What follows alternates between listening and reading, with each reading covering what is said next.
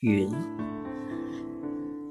停留在大气层中的水滴或冰晶的集合体。如果空气中水分较多，那么当空气被冷却的温度达到临界点的时候，云便形成了雨。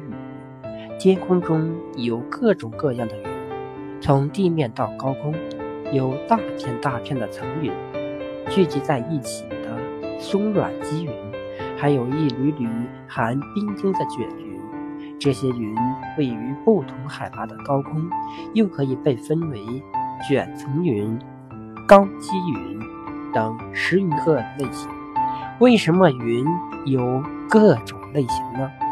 天空中的云形态不同，因为它们是空气上升运动形式不同造成的。棘状云主要是地面空气受热不均而产生的上升运动形成；层状云呈雾状，主要是冷暖空气相遇时暖空气爬坡形成。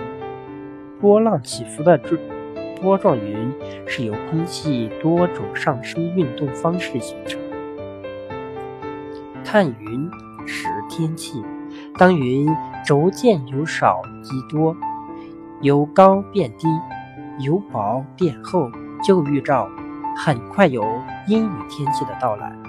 相反，就不会有阴雨天气。